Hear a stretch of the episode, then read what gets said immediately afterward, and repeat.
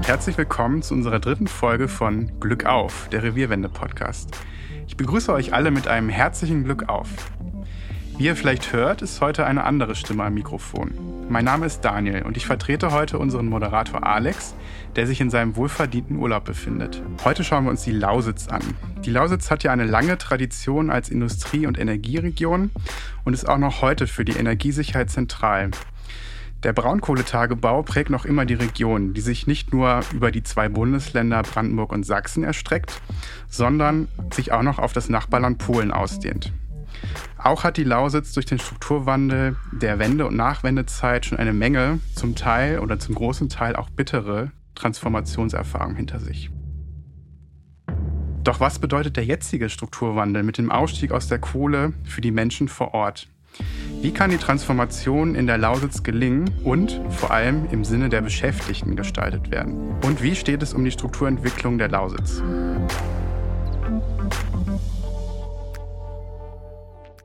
Dies und vieles mehr besprechen wir heute mit unseren Gästen hier im Studio. Und zum einen sitzt mir Cornelia Lipski gegenüber. Cornelia ist Betriebsrätin beim Schienenfahrzeughersteller Alstom und ist auch schon seit 20 Jahren bei Alstom im Betrieb und engagiert sich unter anderem auch kommunalpolitisch für die Bürger für Görlitz und im örtlichen Schulverein. Glück auf und herzlich willkommen, liebe Cornelia. Dankeschön. Und ich habe es gerade gesagt, wir sind nicht nur zu zweit hier im Studio. Neben mir sitzt auch Lars Kaczmarek. Lars ist Betriebsrat beim Lausitzer Energieversorger LEAG. Und einige von euch kennen ihn vielleicht auch als Rapper, unter anderem mit dem Song Unsere Perspektive. Und Lars ist auch Revierbotschafter der Revierwende für die Lausitz und unter anderem auch im Vorstand des Vereins der Jungen Lausitz. Aber darauf kommen wir sicher später nochmal zu sprechen. Glück auf, Lars. Herzlich willkommen. Glück auf, Daniel. Ja, wir freuen uns sehr, liebe Cornelia, lieber Lars, dass ihr heute bei uns seid. Nun seid ihr beide Betriebsräte. Was muss man sich darunter vorstellen? Was sind eure Aufgaben und warum seid ihr Betriebsräte geworden? Was hat euch dazu bewegt? Cornelia, möchtest du vielleicht einsteigen? Ja, also ich bin neben Betriebsrätin auch noch Projektcontrollerin am Standort. Ich habe mich 2018 äh, mit aufstellen lassen für den Betriebsrat, um eben was zu bewegen, um was für den Standort zu tun, weil es ja doch recht große Mitspracherechte gibt für die ganzen Betriebsräte. Und äh, es war ja auch immer ein ziemlich äh, großer Kampf, um unseren Standort dort auch aktiv dann mitzuwirken. Ich habe vorher schon bei der großen Demonstration äh, die Schulen mitorganisiert äh, für den Standort. Da war ich auch noch nicht Betriebsrätin und ähm, ja, dann dachte ich, jetzt äh, kann ich das auch äh, beruflich mitmachen. Habe mich dann aufstellen lassen, äh, auch unter der Prämisse, dann eben verantwortungsvolle Aufgaben zu bekommen. Ich war jetzt jahrelang im Wirtschaftsausschuss für die Alstom in Deutschland. Ähm, bin im IT-Ausschuss mit drin, verhandle dort äh, die IT-Systeme, ähm, die wir deutschlandweit einführen und unter anderem jetzt auch das neue SAP GSI. Mhm, vielen Dank. Und Lars, wie war das bei dir? Ja, bei mir war das tatsächlich noch ein bisschen ausufernder, denn ich war schon in meiner Ausbildungszeit Jaffi gewesen, also Jugend- und Auszubildendenvertretung, der Betriebsrat für die Azubis, wenn man so will. Und da habe ich damals schon sehr spannende Leute kennengelernt. Ne? Wir waren damals auf Vattenfall-Konzern und dann sind wir immer irgendwie so sitzungsmäßig mal in Berlin und mal in Hamburg und mal in der Lausitz und auch mal in Dresden gewesen. Ja, wir hatten dort einen kleinen Außenstandort, äh, immerhin äh, mit einer Geschirrspülmaschine, aber keiner Essensversorgung. Nein, also Spaß. Es hat, es hat wahnsinnig Spaß gemacht und man hat sich wahnsinnig mit den Leuten zusammengefunden, man hat ein Netzwerk gehabt und man wusste, hier sind andere junge Menschen, die was bewegen wollen. Und das ist irrsinnig inspirierend und das finde ich auch unter meinen Betriebsratskolleginnen und Kollegen wieder genauso wie du, Conny, 2018 zum ersten Mal aufgestellt, direkt reingekommen, dann letztes Jahr äh, wiedergewählt worden, also in die zweite Wahlperiode, wenn man so will, und dort mit einem phänomenalen Ergebnis wiedergewählt worden. Da bin ich auch echt dankbar dafür. Also eine starke Bestätigung für meine Arbeit sowohl als Betriebsrat als auch aus der medialen Sicht. Du hast es ja kurz angesprochen, ähm, am DGB-Projekt als Revierbotschafter mit zuständig, worüber ich auch sehr dankbar bin über die Nominierung in, in der jungen Lausitz im Vorstand auch tätig, ähm, dort vielfältige Aufgaben wahrzunehmen. Ähm, da können wir aber später nochmal mit reinblicken. Und natürlich auch für die Kolleginnen und Kollegen in letzter Stelle die richtigen Tarifverträge zu verhandeln. Und ich mache da einfach bloß mal die Stichpunkte auf, wie ein Zukunftstarifvertrag, wie geht es eigentlich weiter mit dem Strukturwandel und was beschäftigt dann Kolleginnen und Kollegen, die sozusagen mit ihren Händen die Arbeit verrichten. Also die wollen ja auch eine Zukunft haben und die wünschen sich auch so sehr, dass sie gehört werden, dass sie ernst genommen werden und dass man sie nicht einfach wieder mit Füßen tritt und ihnen vorschreibt, Dinge zu tun. Und ganz ehrlich, das sind wahnsinnig tolle Gründe, warum man sich engagieren kann. Und mich treibt es als Betriebsrat absolut an, das mit den Leuten zu gestalten. Genau, was euch sicherlich auch antreibt, ist äh, der Strukturwandel in der Lausitz. Und über den wollen wir auch heute sprechen. Und ähm, da wollte ich euch erstmal fragen, was bedeutet für euch der Begriff Strukturwandel für euch und eure tägliche Arbeit? Und wo habt ihr als Betriebsräte auch die Möglichkeit, äh, den Strukturwandel mitzugestalten? Was für Erfahrungen habt ihr da schon gemacht? Lars, möchtest du vielleicht deine Erfahrungen zuerst teilen? Ja, das nehme ich sehr, sehr gerne auf. Dann Strukturwandel heißt in aller Linie, gibt den Menschen eine Möglichkeit zur Beteiligung in diesen Prozessen. Das ist nämlich das, was sie von der Politik nicht erfahren und das, was sie sich so sehr wünschen, nämlich zu wissen, wir haben Projekte, die funktionieren, also seien sie nun infrastrukturell, seien sie innerhalb der Firma, seien sie für die Region und die können sozusagen sich zum einen nicht nur dahin qualifizieren und sich weiterbilden. Das bedeutet Strukturwandel nämlich auch, dass man für die Jobs der Zukunft fit gemacht wird. Sie können daran teilhaben und es selber aufbauen, wie zum Beispiel jetzt ganz konkret der Übergang von Lehrk-Azubis in das Bahnwerk, die qualifiziert werden, um vor Ort dann in Zukunft dort zu arbeiten. Und das heißt aber natürlich auch, sie können ihre eigenen Ideen in diesen Wandel mit einbringen, die dann auch vor Ort sich entfalten und die Geltung schaffen. Also wo man sagt, Mensch, äh, hier mache ich was für meine Gemeinde. Wir haben jetzt irgendwie ein paar Euro zur Verfügung. Äh, wir haben hier eine Bürgerinitiative oder ich bringe mich selber auch ein in der Kommunalpolitik. Ne? Conny, du hast da ja auch ein bisschen Erfahrung zu dem Thema. Und ich glaube, Strukturwandel ist auch das ständige Kommunizieren zwischen Bürgerinnen und Bürgern, den Menschen, die gestalten und der Politik. Dann die Politik sagt manchmal ganz oft verwirrende Sachen, die für die Menschen gar nicht greifbar sind. Es gibt da nicht nur eine sprachliche äh, Barriere, sondern auch eine Barriere im Sinne von, äh, ja, ihr beschließt es jetzt, äh, jetzt äh, machen wir, und ich mache das, weil wir vorhin bei der Bahn waren, einfach fest. Jetzt bauen wir hier irgendwie ein zweites Gleis, das uns fehlt zwischen Cottbus und Lübbenau. Also damit man die Gleisstrecke zwischen Cottbus und Berlin komplett hat, ist übrigens mein Lieblingsthema. Und ähm, dann sagt man, na, wir brauchen aber nicht fünf oder zehn Jahre, wir brauchen jetzt irgendwie 15 Jahre. Ja? Das, dasselbe auch äh, Richtung Görlitz runter, die äh, Elektrifizierung der Strecke das verstehen die Menschen nicht. Und das verstehen sie zu Recht nicht. Dann die Menschen sind, und ich glaube, ich spreche da auch für die sächsische und für die brandenburgische Seite, gebeutelt mit dem, was nach der Wende passiert ist. Es sind über 80.000 Jobs verloren gegangen. Festhalten. 80.000 industriell gut bezahlte und gesicherte Jobs sind verloren gegangen. Und das ersatzlos, obwohl man den Menschen versprochen hat, dass es nicht so kommen wird und dass die Firmen nicht verscherbelt werden von der Treuhand und dass es eine Möglichkeit gibt, weiterzukommen. Und ich glaube, das sitzt den Kolleginnen und Kollegen, aber auch den Menschen in der Region tief im Gedächtnis und davor muss man sie nicht nur bewahren, sondern man muss sie auf diese Reise mitnehmen und man muss bei den Politikerinnen und Politikern auch immer auf den Schuh treten und sagen, ihr habt es jetzt versprochen, dann kommt her und dann haltet das und dann baut eine Halle und dann baut die Straße und dann baut das Gleis und dann baut es mit den Menschen gemeinsam, qualifiziert sie, nehmt das Geld in die Hand und macht richtig Alarm. Und nicht in fünf, in zehn, sondern 15 Jahren, sondern in fünf, in zehn oder in 15 Monaten. Und daran müssen wir arbeiten. Und ich glaube, das sächsische Revier oder der sächsische Teil der Lausitz, der steht möglicherweise vor derselben Herausforderung. Conny, vielleicht willst du einfach ein paar Worte dazu noch sagen. Ja. Also Strukturwandel. Strukturwandel sehe ich persönlich erstmal als Riesenchance. Wir haben sehr viele Forschungs- und Wissenschaftseinrichtungen, die wir dadurch jetzt äh, in unserer Region etablieren konnten als äh, Beispiel das Casus und das DZA, wo sehr, sehr viele Arbeitsplätze entstehen sollen in der Zukunft. Was, wirklich äh, viel Arbeit auch in die Region bringt. Ich sehe aber auch das ganz große Aber und das ganz große Aber ist die Infrastruktur, die ähm, seit Jahren nicht angefasst wird. Für die Industrie an sich ist äh, der Strukturwandel im Moment nicht so greifbar, was in unserer Region ist. Äh, wir gehen gerade in eine andere Richtung. Wir sehen das Werk Fetschau ganz aktuell. Das hat äh, letzte Woche Insolvenz angemeldet. Das Werk in Niski ist im Insolvenzverfahren. Und gerade die Schiene, die ja eigentlich die grüne Zukunft ist äh, und tatsächlich für unsere Region eine massive Chance hätte sein können, hier was Gemeinsames aufzubauen, geht gerade massiv Schritte zurück und wir verlieren viele Industriearbeitsplätze, die aber nötig sind, um hier Leute zu halten, um jetzt auf unser Werk nochmal gesehen, also auf die Alstom.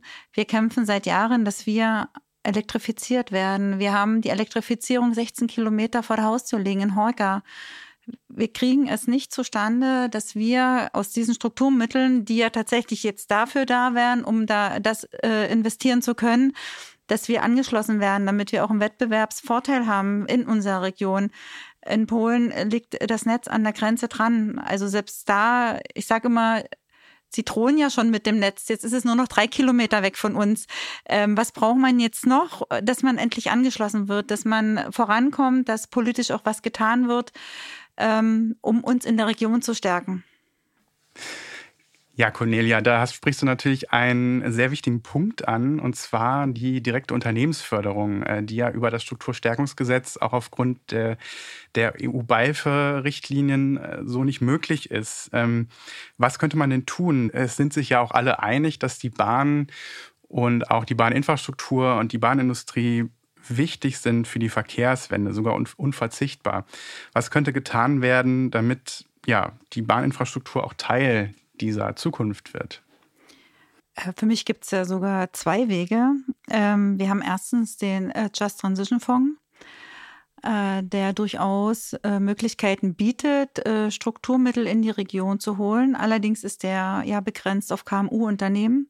Vielleicht hat man dort eine Möglichkeit, dort irgendeine Gesetzesänderung reinzubringen, dass das auch für größere Unternehmen gilt, um da einfach auch den Unternehmen dann hier die Möglichkeit zu geben, auch im Unternehmen auch nur reine Infrastrukturprojekte zu fördern. Mir geht es gar nicht darum, dass man jetzt irgendwelche Produkte fordert, wirklich reine Infrastrukturmaßnahmen. Ich glaube, da wäre den Firmen schon ganz, ganz viel geholfen.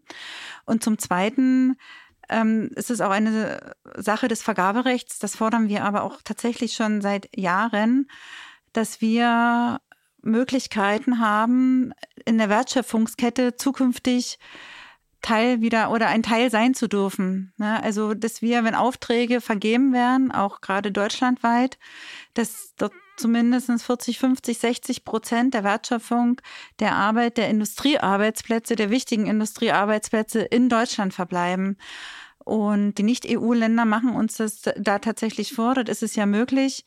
Ähm, das EU-Recht ist ja dort etwas anders gestrickt, aber vielleicht gibt es dort auch irgendwelche Möglichkeiten, zukünftig das so abzuändern, dass man zumindest Teil des Ganzen bleiben kann und damit tatsächlich die Arbeitsplätze in Deutschland und in der Region auch wieder hält. Ja, der Punkt Industriearbeitsplätze ist ja auch sehr zentral für die Strukturentwicklung. Ähm, und deswegen würde ich noch mal gerne einen Blick auf Brandenburg werfen. Wir haben ja jetzt gerade eben von Cornelia gehört, dass es in der sächsischen Lausitz kaum neue Industriearbeitsplätze gibt. Äh, ganz im Gegenteil ähm, ist die Schienenfahrzeugindustrie ja eher ein Bedrängnis. Ähm, Lars, du bist ja in Cottbus zu Hause. Wie sieht es denn in der Brandenburger Lausitz eigentlich aus mit dem Aufbau neuer Arbeitsplätze? Wir sind natürlich viel, viel besser dran in dem Prozess. Und das möchte ich ohne, ohne Überheblichkeit sagen. Ja? Wir haben in Cottbus das ICE-Werk, so, wo die nächsten 35 Jahre für Industriemechaniker, Mechatroniker, Elektriker, Anlagenfahrer äh, ein sehr großer Arbeitsplatz bereitsteht, der über 1200 neue Arbeitsplätze schafft, über 35 Jahre eine Jobgarantie. Das ist ein Novum, das dürfte es so oder so eigentlich kaum geben. Ich war äh, diese Woche zum Beispiel auch beim Science Park in Adlershof, die zusammen äh, mit der Vista und der Wirtschaftsregion Lausitz den Science Park Cottbus Science Park Lausitz vorbereiten, der an der BTU kommen soll, wo am hybrid-elektrischen Fliegen geforscht werden soll, wo es ein großes KI-Rechenzentrum geben soll. Das sind große, große Themen für die Industrie. Und da rede ich nicht nur von einer KI in der Verwaltung oder ähnlichen Themen, sondern wir reden von industrienahen Prozessen, die in Cottbus entwickelt werden können. Zusätzlich zu 7 Gigawatt erneuerbarer Energie bis 2030, was mit der Gigawatt Factory kommen soll, und 14 Gigawatt zumindest installierter Leistung bis 2040. Und dazu kommt noch eine Unimedizin dazu, die wir dringend brauchen, weil wir auf dem Land Ärztinnen und Ärzte brauchen, aber sowas von dringend, weil wir sind nun mal ein zersiedelter Landstrich und das fehlt uns. Und wir werden auch ganz viel noch für soziale Einrichtungen tun. Ne? Also Stichwort Kinderversorgung ist ein Riesenthema. Im Grunde geht es ja auch um soziale Einrichtungen, um medizinische Versorgung. So, das ist wirklich der Punkt, wo ich sage, Mensch, da stehen wir von den Ideen und von den Konzepten, die auf dem Tisch liegen, sehr, sehr gut da. Wir haben in Guben eine Rocktech, die kommen wird, in Schwarze Pumpe eine Altech, also Schwarze Pumpe Industriepark für die Hörerinnen und Hörer, liegt genau an der Grenze von Brandenburg und Sachsen. Das läuft da einfach mitten durch. Ne? Und ich weiß das, weil mir ist mein Buß- und B-Tag auf der anderen Seite der Küche echt heilig. So, und während wir sozusagen dort Feiertag haben, müssen die anderen arbeiten gehen. Das ist ein bisschen verrückt, das Thema. Aber ähm, es läuft ja genau da lang, wo die Naht Nahtstelle sein sollte, also wo Brandenburg und Sachsen richtig gut zusammenarbeiten können auch. Und in der BASF Schwarzheide haben wir auch noch die Kathodenfabrik. Das heißt, wir sind das erste Mal ein Bundesland, das es schafft, einen kompletten Akku für ein E-Auto zu bauen. Ja, dass Tesla in Grünheide ist, hat ja Gründe. Und das sind alles Projekte, die sind wahnsinnig fantastisch, die sind gut, die werden kommen und die müssen kommen, aber sie stehen eben auf der brandenburgischen Seite und ich wünsche mir für euch genau solche Projekte auch. Und vielleicht ist der erste Zug, der mal rüberfährt, auch ein erster Anreiz, wieder mehr miteinander zusammenzuarbeiten. Das würde ich mir echt wünschen.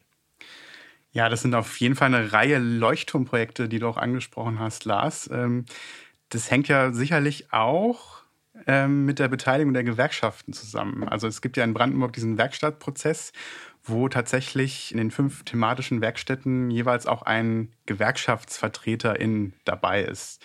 Ähm, denkst du denn, wenn das auf sächsischer Seite auch so wäre, dann hätten wir eine ganz andere Situation? Ich muss als Gewerkschafter Ja sagen. also, ja. mal, mal ganz ehrlich, äh, ich habe ganz am Anfang auch von Partizipation gesprochen. Und das geht natürlich nicht nur um die Leute, sondern es geht natürlich auch um unsere Gewerkschaftskolleginnen und Kollegen. Und da muss die Gewerkschaft natürlich auch in diesen entsprechenden Werkstätten und in den Prozessen mit dabei sein. Ähm, das Revierwendeprojekt aus dem DGB heraus ist ja auch eines, das speziell für diese Aufgabe mit bestimmt worden ist. Und das gibt es dankbarerweise auf sächsischer Seite wie auf brandenburgischer Seite. Dann muss die Politik aber auch lassen. Ne? Also in Brandenburg ist es kein Thema, in Sachsen etwas schwieriger, zumindest mein Gefühl, aber Conny, du kannst ja gleich nochmal ergänzen in der Frage. Und ich glaube schon, dass die Kommunikation, die von den Gewerkschaften auch an ihre Mitglieder ausgeht, also wir, die ist schon auch sehr entscheidend für das Gelingen. Und sie haben eben auch den Blick, was ist ein gut bezahlter Arbeitsplatz? Und ich überspitze das jetzt, was ist ein schmieriger Investor, der eigentlich äh, kein Kapital dahinter hat, der jetzt hier ein Luftschloss baut und der nichts bringt für die Region oder der es wieder abziehen kann. Ich glaube, da können Gewerkschafter extrem gut unterscheiden und da haben sie auch immer den Finger so in der Wunde. Und da reden wir eigentlich noch gar nicht über Zukunftsthemen wie eine Vier-Tage-Woche oder flexibilisierte Arbeitszeitmodelle. Die kommen ja in den nächsten Jahren auch noch mit dazu. Ja, beim Stichwort Zukunftsthemen würde ich gerne nochmal auf den Zukunftstarifvertrag eingehen, der ähm, bei Alstom jetzt auch äh, verabschiedet wurde. Für unsere Hörerinnen und Hörer vielleicht nochmal zur Erklärung. Der Zukunftstarifvertrag sichert für die nächsten drei Jahre alle Standorte von Alstom in Deutschland und ein anderer Teil der Vereinbarung sieht auch vor, dass äh, Investitionen in die einzelnen Werke getätigt werden sollen, um diese auch wettbewerbsfähiger zu machen. Cornelia, wie blickst du auf die Ergebnisse des Zukunftstarifvertrags? Ähm, wir hoffen dadurch, dass wir natürlich hier auch in Deutschland äh, die Arbeitsplätze zukunftsfähig gestalten können und wettbewerbsfähig gestalten können und da auch einen wesentlichen Beitrag äh, für die Schiene auch noch in zehn Jahren leisten zu können. Mhm. Und äh, natürlich ist das auch wieder ein sehr gutes Beispiel. Äh, Lars hat es ja vorhin auch schon mal gesagt gerade in diesen Zukunftstarifverträgen äh, liegt ja auch eine große Chance in unserer Mitbestimmung als Betriebsräte. Ja, dass wir das so aktiv mitgestalten dürfen, äh, mitverhandeln können und äh, praktisch auch unsere Rechte da drin geltend machen können. Ja, also würde es uns nicht geben als Betriebsräte, dann würde es auch solche Verhandlungen nicht geben und vielleicht auch nicht solche Zukunftstarifverträge, um Standorte zu sichern, um Arbeit zu sichern und den Familien hier auch äh, ihre Heimat äh, zu lassen und äh, ja. Wie sehen denn eure Kolleginnen den bisherigen Strukturwandel? Wie ist so die Stimmung bei euch im Betrieb? Ja, es ist, es ist schwierig, weil du hast auf der einen Seite die jungen, die jüngeren Kolleginnen und Kollegen, die ganz klar wollen. Die haben Bock, die sehen jetzt, da entsteht eine Vision. Da können sie arbeiten, da können sie sich selbst verwirklichen. An dem einen oder anderen Projekt können sie Teilhabe haben. Und äh, da können sie äh, nicht nur partizipieren, sondern betreiben Partizipation. Also wirklich aktiv daran wirken, dass man das aufbaut. Und da kann man, glaube ich, am Ende auch stolz sein, dass man das aufgebaut hat, weil man sieht, es hat einen Sinn. Es trägt, sage ich mal, zur Stromversorgung in Deutschland bei. Und hey, guck mal, ich bin persönlich auch gewachsen mit dem Projekt. Also es ist voll schön. Ich war vor ein paar Wochen auf dem Kirchentag, da haben wir über Sinn und Wert der Arbeit geredet, also über Purpose, so 5 Euro in die Buzzword-Kasse.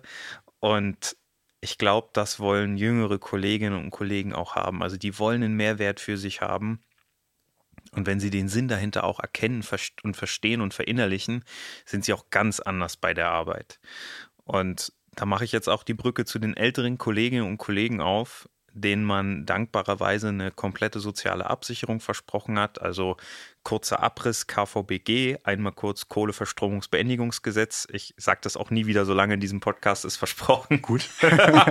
also KVBG schreibt ja ein APG vor. Das ist kurz gesagt ein Instrument aus der Steinkohle, das heißt Anpassungsgeld und das bedeutet, wenn man 58 ist und der Arbeitsplatz fällt weg aufgrund der Abschaltung von Kraftwerkskapazitäten und infolgedessen auch Tagebaukapazitäten, dann wird man in Rente geschickt. Und zwar mit vollem Ausgleich und kann dann mit 58, 59, 60 kann man dann in Rente gehen.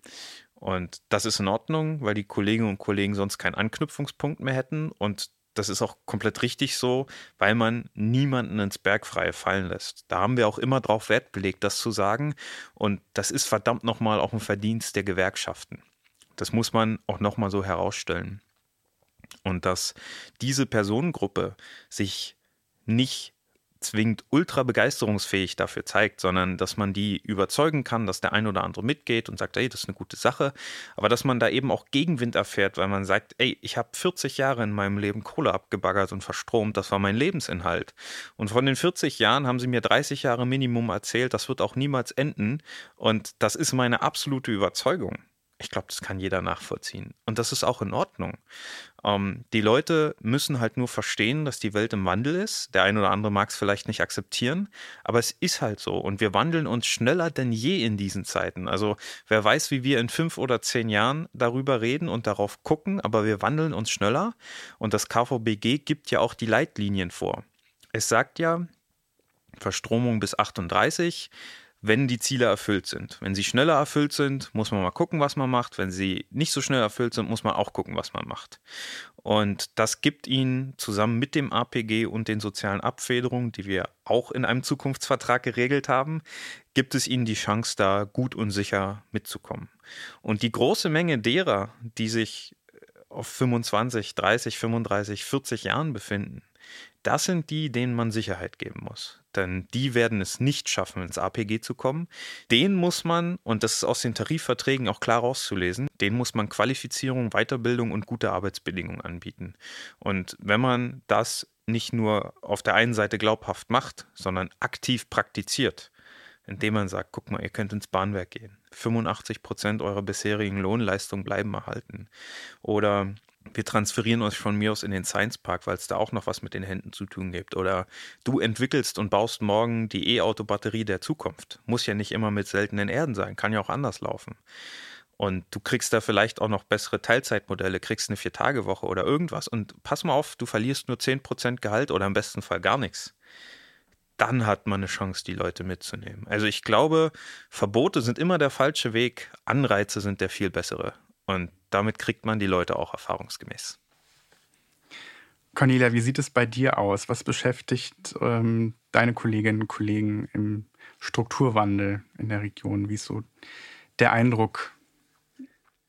Ich würde eher sagen, die Energiewende trifft äh, mehr zu. Ähm, die, ich sag mal, grüne Schiene, ja, das ist das, was unsere Kollegen mehr beschäftigt. Ähm, wir haben super tolle Produkte die wir jahrelang gefertigt haben, die eine Zuverlässigkeit haben, in Deutschland überall rumfahren und wenn ich von meiner Arbeitskollegin äh, den zweijährigen Kind sehe und äh, der mir sagt, ich arbeite mal in meinem Waggonbau, dann äh, denke ich, äh, also äh, ist ja auch was Handfestes da, es ist visuell für Kinder da, es ist, ähm, wir können uns unsere eigenen Nachwuchskräfte nachziehen, ja, also äh, daran müssen wir, glaube ich, arbeiten, die Leute in der Region zu halten. Das ist ganz, ganz wichtig für die Zukunft. Ähm, die, ich denke, wir haben in der Zukunft einfach nicht nur ein Fachkräfteproblem, wir haben ein Arbeitskräfteproblem. Und äh, da muss man alle mitnehmen. Ja, ähm, wir haben eine super gute Ausbildung. Wir werden jedes Jahr in Sachsen ausgezeichnet. Wir stellen auch immer mit äh, einer der besten Lehrlinge. Also von der Seite her gibt es da so viele Möglichkeiten. Und wenn man sich äh, diese Qualität erhalten kann für die Zukunft, wenn man die Aufträge wieder reinbekommt äh, und auch eventuell wieder wachsen kann, weil Kapazität ist da. Ähm, dann schaffen wir auch hier was für die Region. Und äh, das ist, glaube ich, das Wichtige. Und unser Produkt, was wir haben, ist nun mal ein super Produkt für die ganze Energiewende. Das muss man, das muss man sagen und auch nochmal weiter transportieren. Ja, und wir hoffen einfach nur, dass wir zukünftig die Aufträge haben, um dass dieses Werk auch erhalten bleiben kann. Mhm. Und dafür müssen wir alle kämpfen. Mhm ja, Leute in der Region zu halten, das ist natürlich ein sehr gutes Stichwort. Ähm, nicht nur in der Lausitz, äh, aber auch vor allem dort ist ja der Fach- und Arbeitskräftemangel sehr aktuell. Ähm, seit der Wende fehlt ja quasi eine ganze Generation in der Region und äh, es gibt ja auch Prognosen, dass sich der Fachkräftemangel nochmal ganz deutlich verschärfen wird. Gleichzeitig sind die Lausitzerinnen und Lausitzer ja laut Lausitz-Monitor am wenigsten zufrieden mit Löhnen, Arbeitgebern und Karrierechancen. Ähm, da vielleicht nochmal das Stichwort gute Arbeit. Was müsste denn jetzt eigentlich passieren, um Fachkräfte in der Region zu halten, ähm, einerseits, aber auch andererseits in die Lausitz zu ziehen? Ähm, was denkst du denn, Cornelia? Ich würde einfach gerne damit anfangen, also was haben wir, ja? Also wir haben eine wunderschön sanierte Stadt. In Deutschland gibt es, glaube ich, gar nicht so viel, so gut sanierte Städte wie, wie Görlitz. Ähm, wir haben ein Campusleben, wir haben eine Hochschule, ähm, wir haben sehr gut sanierte Schulen. Ähm, es ist ziemlich viel Substanz da, ja? Was uns tatsächlich fehlt, ist der Weg, um dahin zu kommen. Ja, ganz klar. Also daran muss ganz viel gearbeitet werden. Und man, wir müssen natürlich probieren, auch ähm, ich sag mir jetzt mal, für die Lehrerausbildung wäre es natürlich ideal, man würde auch an der Hochschule Zittau-Görlitz ein Lehramtsstudium installieren, um eine Chance zu haben, dass man sozusagen die Studierenden dann auch vor Ort ähm, behält, ja, und äh, auch dort für die Zukunft äh, dem Arbeitskräfte oder dem Fachkräftemangel in dem Fall ja tatsächlich zu entgegnen. Also wir brauchen, wir brauchen Lehrer, wir brauchen vielleicht noch eine Schule, ja, wir ähm, brauchen definitiv die Infrastruktur dafür. Und ähm, wenn dieses Gesamtpaket da ist, ja, wenn man praktisch dann nicht mehr so abgeschnitten ist, ja, wenn man nicht jetzt sagt, in Dresden ist die Welt zu Ende, ja, ähm, dann denke ich, dass man auch ganz viel schaffen kann. Äh, ganz viele sagen, wenn ich in, in einer Stunde oder anderthalb Stunden von Görlitz bis nach Berlin fahren könnte, wäre das ideal. Ja, wir haben in Berlin haben wir unbezahlbare Mieten. Ja, bei uns kriege ich zwei, drei Wohnungen für das Geld. Ja, also es ist viel da. Wir müssen aber die Menschen in diese Region bringen. Ja, Lars, jetzt haben wir ja gerade von Cornelia die Vorzüge der Lausitz auch mitbekommen. Und ähm, jetzt wollte ich dich mal fragen, weil du ja auch ähm, viele, auch junge Menschen ansprichst und auch Auszubildende bei der LEAG. Wie kann man es schaffen, dass vor allem auch junge Menschen nicht nur nach Berlin oder Leipzig ziehen, sondern ganz im Gegenteil auch wieder zurück in die Lausitz kommen oder überhaupt in die Lausitz kommen? Ja, ich habe es ja vor oh, schon fast anderthalb Jahren in dem Song auch gesagt, Landflucht ist ein Thema. Und das ist kein Thema von heute oder von gestern, sondern es ist ein Thema aus den letzten 10, 15, 20 Jahren. Und das ist anscheinend auch so, dass nie jemand sich wirklich ernsthaft darüber Gedanken gemacht hat, weil man gesagt hat, naja, komm, also wenn ich hier eine Ausschreibung mache und hier melden sich 100 Leute, dann ist es kein Thema. Und ganz lange ist das für die großen Firmen auch klar gewesen. Ähm, wir haben auch eine gute Ausbildung, gehört auch dazu. Ärgere ich mich total, dass ich das nicht schon eher gesagt habe, aber äh, Conny hat hier den Vorlauf gemacht. Also wir haben auch eine gute Ausbildung, aber ihr könnt auch gerne nach Görlitz gehen. Und ich glaube, es braucht eben das, was Conny auch gesagt hat, es braucht eben auch Kunst und Kultur und das nicht so, wie wir es kennen, in schönen Ausstellungsräumen, sondern mehr experimentaler Natur. Also es muss halt auch irgendwie mal einen Platz geben für Leute, die sich komplett künstlerisch ausleben wollen und die mal explodieren wollen, wie sie es hier vielleicht in Berlin oder Dresden auch ganz anders können. Und ich glaube, da liegt eines unserer großen Chancen, denn wenn die Lausitz eins hat, dann ist es Platz.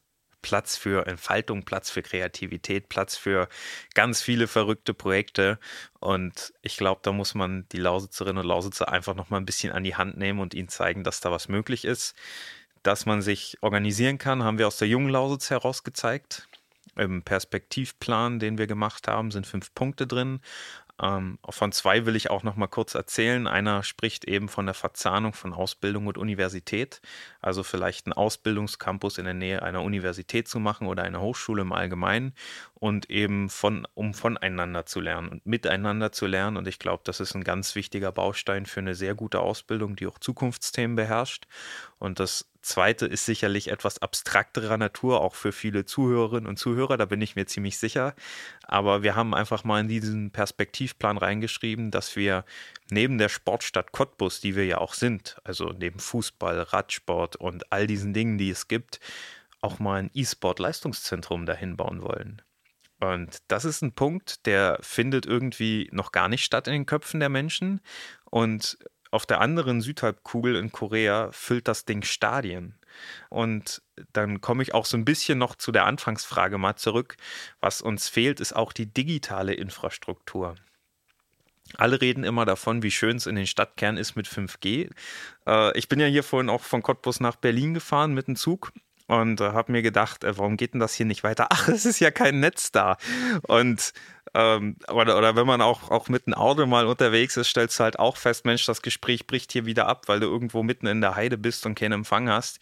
Ähm, ich glaube, da, da können wir auf jeden Fall auch noch dran schrauben, weil überall Netz verfügbar zu haben, ist eine Grundvoraussetzung, auch für Leute, die, sage ich mal, auf Remote-Arbeit spezialisiert sind und für die die ländlichen Bereiche auch sehr interessant sein können. Mhm. Habt ihr denn beim Verein Junge Lausitz auch Ideen, wie sich junge Menschen auch mehr einbringen können in die Gestaltung der Zukunft? Also was Formate vielleicht angeht oder, oder andere Dinge? Ja, wir als Junge Lausitz reden ganz viel mit Politikerinnen und Politikern. Also egal, ob das jetzt Bundestags-, Landtagsabgeordnete, Landräte sind oder äh, Stadtverordnetenversammlungen, also kommunale ähm, Begleitgremien oder Gremien.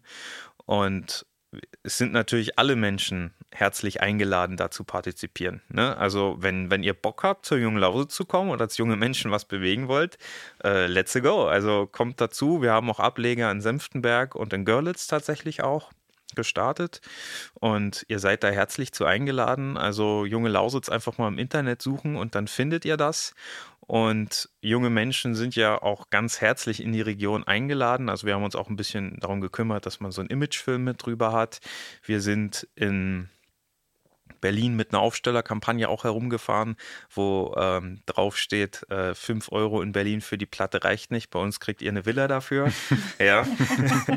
ist sicherlich auch ein bisschen provokativ, das Ganze. Aber genauso ist es ja auch angelegt. Also ähm, junge Menschen sind hier super gern gesehen und mir fällt halt auch gerade noch ein, weil Conny ja vorhin über Bildungsfragen auch gesprochen hat und Lehrerinnen und Lehrer. Ähm, leider wieder nur in Brandenburg, aber in Senftenberg wird es ja eine neue Lehrerausbildung auch geben, an die Uni angegliedert. Und vielleicht kann Görlitz oder der sächsische Teil der Lausitz davon genauso partizipieren. Ich würde es mir sehr wünschen. Und Cornelia, wie blickst du vielleicht auch als Mutter ähm, über die oder auf die Zukunftsperspektiven und die Potenziale der Region? Wir sehen ja, dass ganz viel entsteht. Ja, also ähm, wir haben das Hydrogen Lab, wir haben das äh, Casus, also wir haben sehr viele äh, Forschungszentren, wir haben die Hochschule äh, vor Ort installiert, wir haben zwei Tarifbetriebe, zwei größere, die Siemens und die Alstom äh, in der Stadt. Von der Ausbildung her mache ich mir gar keine Gedanken. Und äh, wir sehen alle, wir haben einen riesengroßen Arbeitnehmermarkt im Moment. Und äh, ich muss quasi auch nicht mehr nach Dresden gehen, um, um gute Arbeit zu finden. Ja, also man findet die auch vor Ort. Und daher denke ich, dass die äh, Chance für die Jugend auch da zu bleiben sehr, sehr groß ist. Also das ist ähm, auf jeden Fall gegeben. Das, was vielleicht nochmal, du hattest ja vorhin auch nochmal gefragt, äh, gute Arbeit. Gute Arbeit hat natürlich auch immer was äh, mit einer guten Bezahlung zu tun. Äh, und da wir ja nur auch Gewerkschaftler sind, ähm, ist das natürlich auch noch ein Manko in unserer Region. Ja, wir haben Siemens, wir haben äh, den, die Alstom. Ähm, aber ansonsten äh, müssen, glaube ich, auch einfach, äh, muss noch mehr Gewerkschaftsarbeit geleistet werden, um Betriebe in die Tarifbindung zu bekommen, um die Arbeit auch, äh, ich sag mal, gut bezahlbar zu machen. Ne? Also wir haben ein unser größter Arbeitgeber in Görlitz ist Birkenstock. Ja, ähm, aber da sind halt die, äh, oder ist, glaube ich, gar kein Tarif da. Also ein Mindestlohn ist auf jeden Fall da. Ähm, und das sind halt solche Sachen, wo ich denke, also dort kann doch noch ganz viel getan werden, um noch mehr Menschen in der Region zu halten, indem man halt auch noch mehr gut bezahlte Arbeit einfach schafft. Mhm. Ja. Ich würde noch mal ganz gerne zum Thema Fachkräfte zurückkommen. Ähm, Lars, ich stelle mir das bei euch in der LEAG tatsächlich auch ein bisschen schwierig vor, Fachkräfte zu halten. Du hast jetzt zwar gerade erzählt, LEAG macht sich ja auf den Weg. Es gibt äh, die Gigawatt Factory ist in Planung ähm, bis 2030 7 Gigawatt äh, erneuerbare Energien, bis 2040 sogar 14. Ähm, aber ich stelle mir das doch sehr herausfordernd vor. Äh, einerseits gibt es ja natürlich dann auch einen höheren Personalbedarf in der Energiekrise. Andererseits steht ja der Kohleausstieg direkt vor der Tür und ähm, die Beschäftigten werden ja auch bis zum letzten Tag und auch teilweise darüber hinaus gebraucht. Ähm, wie hält man denn die Leute bis dahin? Das ist eine sehr gute Frage tatsächlich, weil wir auch Fluktuationen im Unternehmen haben. Das muss man schon ehrlich zugeben. Ich glaube, diese Frage darf man sich als jedes großes Unternehmen stellen. Und klar, also jetzt irgendwie in Bayern, wenn wir mit sieben, siebeneinhalbtausend Leuten irgendwie ein kleiner Mittelständler, aber bei uns sind wir halt ein Großunternehmen. Und was man mitbekommt, ist, dass Arbeitskräfte schon am Markt jetzt fehlen. Und das kriegt man an ganz vielen neuralgischen Punkten mit. Und das kriegen die Leute auch mit. Und die denken sich, ah, Moment, ähm, der Arbeitnehmer kann jetzt seine Bedingungen selber formulieren. Das ist ja interessant. Das ist ja irgendwie eine ganz andere Kiste als vor zehn Jahren. Ja, dann mache ich mal. Jetzt gehe ich mal in den Markt und jetzt gucke ich mich mal um. Und da wirst du ganz schnell feststellen, ja, so schlecht ist das, was drumherum liegt, jetzt auch nicht mehr. Und ich glaube, das wird eine ganz andere Dimension noch erreichen. Wir haben das vorhin mit Conny auch mal kurz diskutiert wenn der öffentliche Dienst seine 10,5 Prozent Schrägstrich 300 irgendwas Euro auf jede Tarifgruppe noch mit draufpackt, dann ist der öffentliche Dienst plötzlich viel attraktiver als klein- und mittelständische Unternehmen, was mir auch sehr weh tut, da wir die kleinen und Mittelständler auch absolut brauchen. Großes Ausrufezeichen dahinter. Und für Großfirmen wird es dann aber auch mal dünne, weil zeig mir einen Tarifvertrag, wo plötzlich mal 10, 11 Prozent dazukommen. Also für untere Tarifgruppen überproportional noch mehr. Und ich glaube, die Aufgabe der LEAG ist es, die entsprechenden Tarifverträge so auszugestalten, dass sie eben noch attraktiver sind, aber eben auch ins Machen zu kommen. Ne? Also klar, die LEAG ist davon abhängig, wie reagieren Behörden, wie reagiert die Politik, geht das alles schnell genug mit dem, was beantragt worden ist, können wir die Flächen dann so nutzen, wie wir es wollen für die Projekte, die wir haben und wenn das alles kommt, dann können wir auch Leute qualifizieren, Leute mitnehmen und sie auch weiterhin gut bezahlen. Ne? Also da muss auch dickes Ausrufezeichen. Ich sage es heute zu oft, aber das, das, das ist einfach so. Und ich glaube, sie tut gut daran, mit ihren Mitarbeitenden zu, äh, zu kommunizieren im ganz hohen Maße und vor allem sie auch nicht zu vergessen. Also es muss immer ein ausgewogenes Bild sein zwischen ähm, der Welt, die jetzt Strom erzeugt und die Welt und der Welt, die in Zukunft Strom erzeugen wird. Ne? Und das ist, das ist ein ganz schwerer Knackpunkt, weil du einfach ähm, die Gefühle ja auch irgendwie nicht verletzen willst, aber irgendwie auch zeigen willst, Mensch, es geht hier voran, wir wollen das und wir haben die Vision und wir legen da jetzt los, obwohl es da auch ganz viele Abers gibt, weil du eben Dinge nicht genehmigt bekommen hast, also im behördlichen Sinne. Und dazu steht dann halt noch der tschechische Eigner vor der Tür und der hat dann vielleicht nochmal eine ganz andere Vision. Also ich durfte mit ihm persönlich noch nicht reden, aber ich könnte mir vorstellen, dass er die ein oder andere Sache aus der Kapitalgeberseite her anders sieht. Und ich glaube, zwischen diesem, diesem Spannungsvieleck äh, befindet sich die LEAG auch und ihre Beschäftigten. Und das sorgt natürlich auch für Verunsicherung. Und ich glaube, der beste Weg, um da dran zu bleiben, ist wie gesagt, machen, kommunizieren und am Ende auch attraktiv bleiben als Arbeitgeber und vielleicht auch mal auf die Gewerkschaften hören und das ein oder andere gute Element mit rein verhandeln. Du, ich vielleicht noch mal was ergänzen zu guter Arbeit. Ähm, was auch ja massiv im Entstehen ist äh, durch auch den Fachkräfte- und Arbeitsmangel, Arbeitskräftemangel sind die ganzen Remote-Hybrid-Arbeitsplätze, wie man das auch immer nennen mag und ähm, auch die entstehenden äh, Coworking-Arbeitsplätze. Ja, also das InnoLab in Görlitz, auf dem Siemens-Gelände gibt es was, wo sich wirklich unterschiedlichste äh, Menschen aus unterschiedlichen Firmen treffen. Ähm, dort äh, ja, ich sag mal, indirekt äh, zusammenarbeiten, sich in den Pausen austauschen können, wo einfach auch Netzwerke entstehen, auch von, von jungen Arbeitnehmern, die sich dann auch wieder, also in der Region, dann noch außerhalb treffen können. Also ich denke, auch das ist eine Riesenchance für unsere Region, dass es solche Arbeitsplätze gibt, weil das Arbeiten und das Leben halt hier noch sehr bezahlbar ist. Ja, und wenn man dann halt für ein, zwei Tage dann mal in die Firma fährt, ist das für viele in Ordnung über eine gewisse Strecke und ähm, diese Coworking-Arbeitsplätze die Menschen einfach auch verbindet. Ja, also das ist, äh, das finde ich was ganz Fantastisches, was dort entstanden ist. Ja, wir sind ja auch gerade aktuell in einem Coworking Space tatsächlich, äh, allerdings in Berlin. Okay, ja, die ja. ganzen Möglichkeiten, die es jetzt auch ähm, durch das mobile Arbeiten gibt, das ähm, schafft natürlich auch Möglichkeiten für Familien, auch vor allem ähm, Beruf und, und Familienleben oder auch Leben generell besser zu vereinbaren.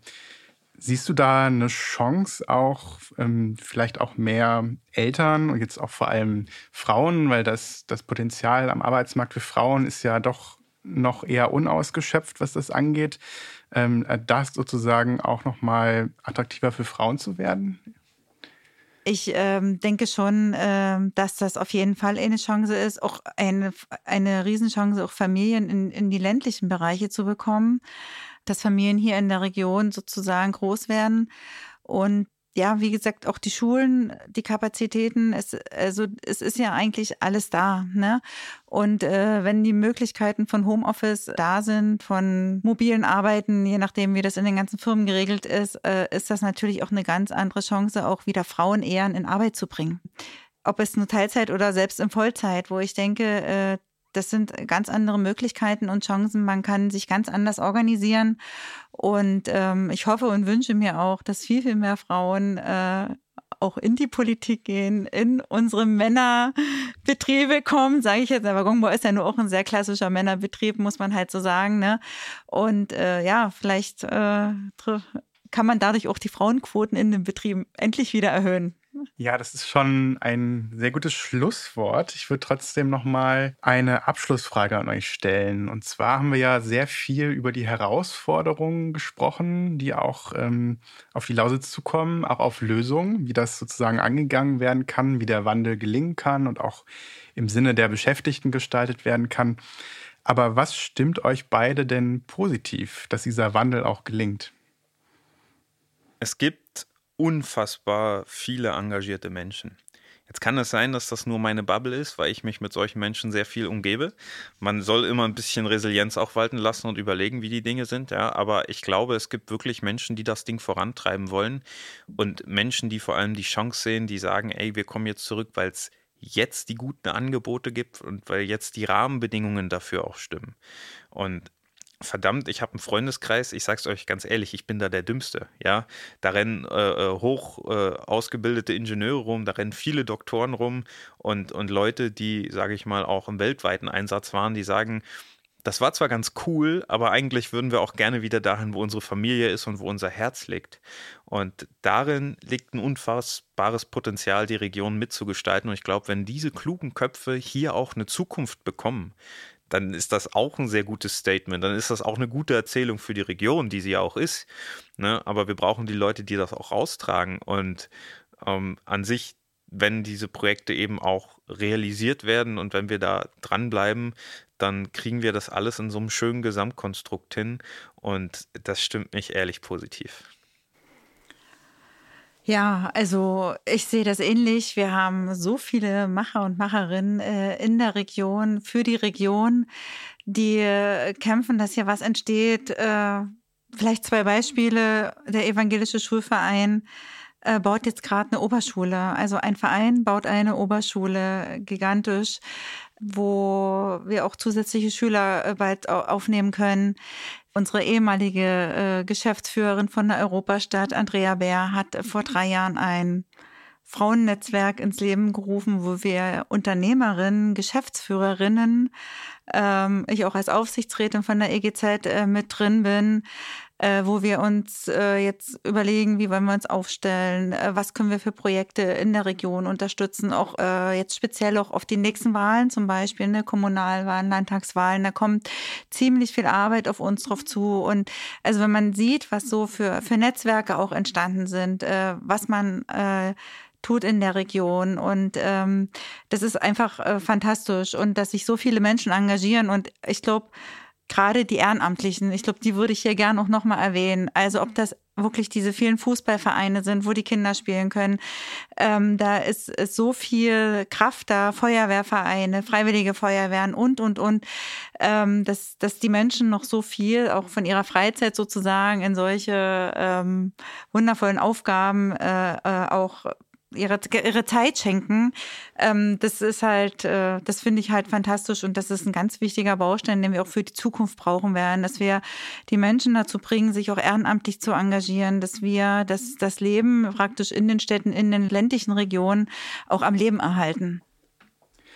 Ja, und mit diesem Zukunftsoptimismus würden wir unsere Zuhörerinnen und Zuhörer gerne entlassen. Und mir bleibt nur zu sagen, Vielen Dank, liebe Cornelia, lieber Lars, dass ihr euch heute die Zeit genommen habt, und heute auch extra nach Berlin gefahren seid, auch vorbeizuschauen bei uns im Podcast. Äh, mir persönlich und ich denke auch äh, unseren Zuhörern und Zuhörern hat es eine sehr große Freude gemacht, euch zuzuhören. Und genau. Herzlichen Dank. Danke, Daniel. ja. Gerne. Ja, wenn ihr mit uns zum Strukturwandel in der Lausitz im Gespräch bleiben wollt, haben wir noch einen Veranstaltungshinweis in eigener Sache. Am 12. September findet die 19. DGB Lausitz-Konferenz in Niesky statt. Dort wollen wir unter anderem mit Betriebsrätinnen und Betriebsräten über den Strukturwandel diskutieren und auch Bilanz ziehen. Schaut für weitere Infos gern auf den Webseiten der DGB-Bezirke in Sachsen oder Berlin-Brandenburg oder auf unserer Webseite revierwende.de vorbei. In den Shownotes zur Folge findet ihr den Link auch zur Lausitz-Konferenz. Und falls ihr Lust auf mehr bekommen habt, dann könnt ihr unseren Kanal auch hier auf dem Podcast-Portal eures Vertrauens kostenfrei abonnieren. Lasst unbedingt auch gerne eine Bewertung für uns da. Ihr könnt uns auch gerne auf Social Media folgen unter @revierwende, Facebook, Twitter und auch auf Instagram. Macht's gut und bis zum nächsten Mal. Glück auf allerseits.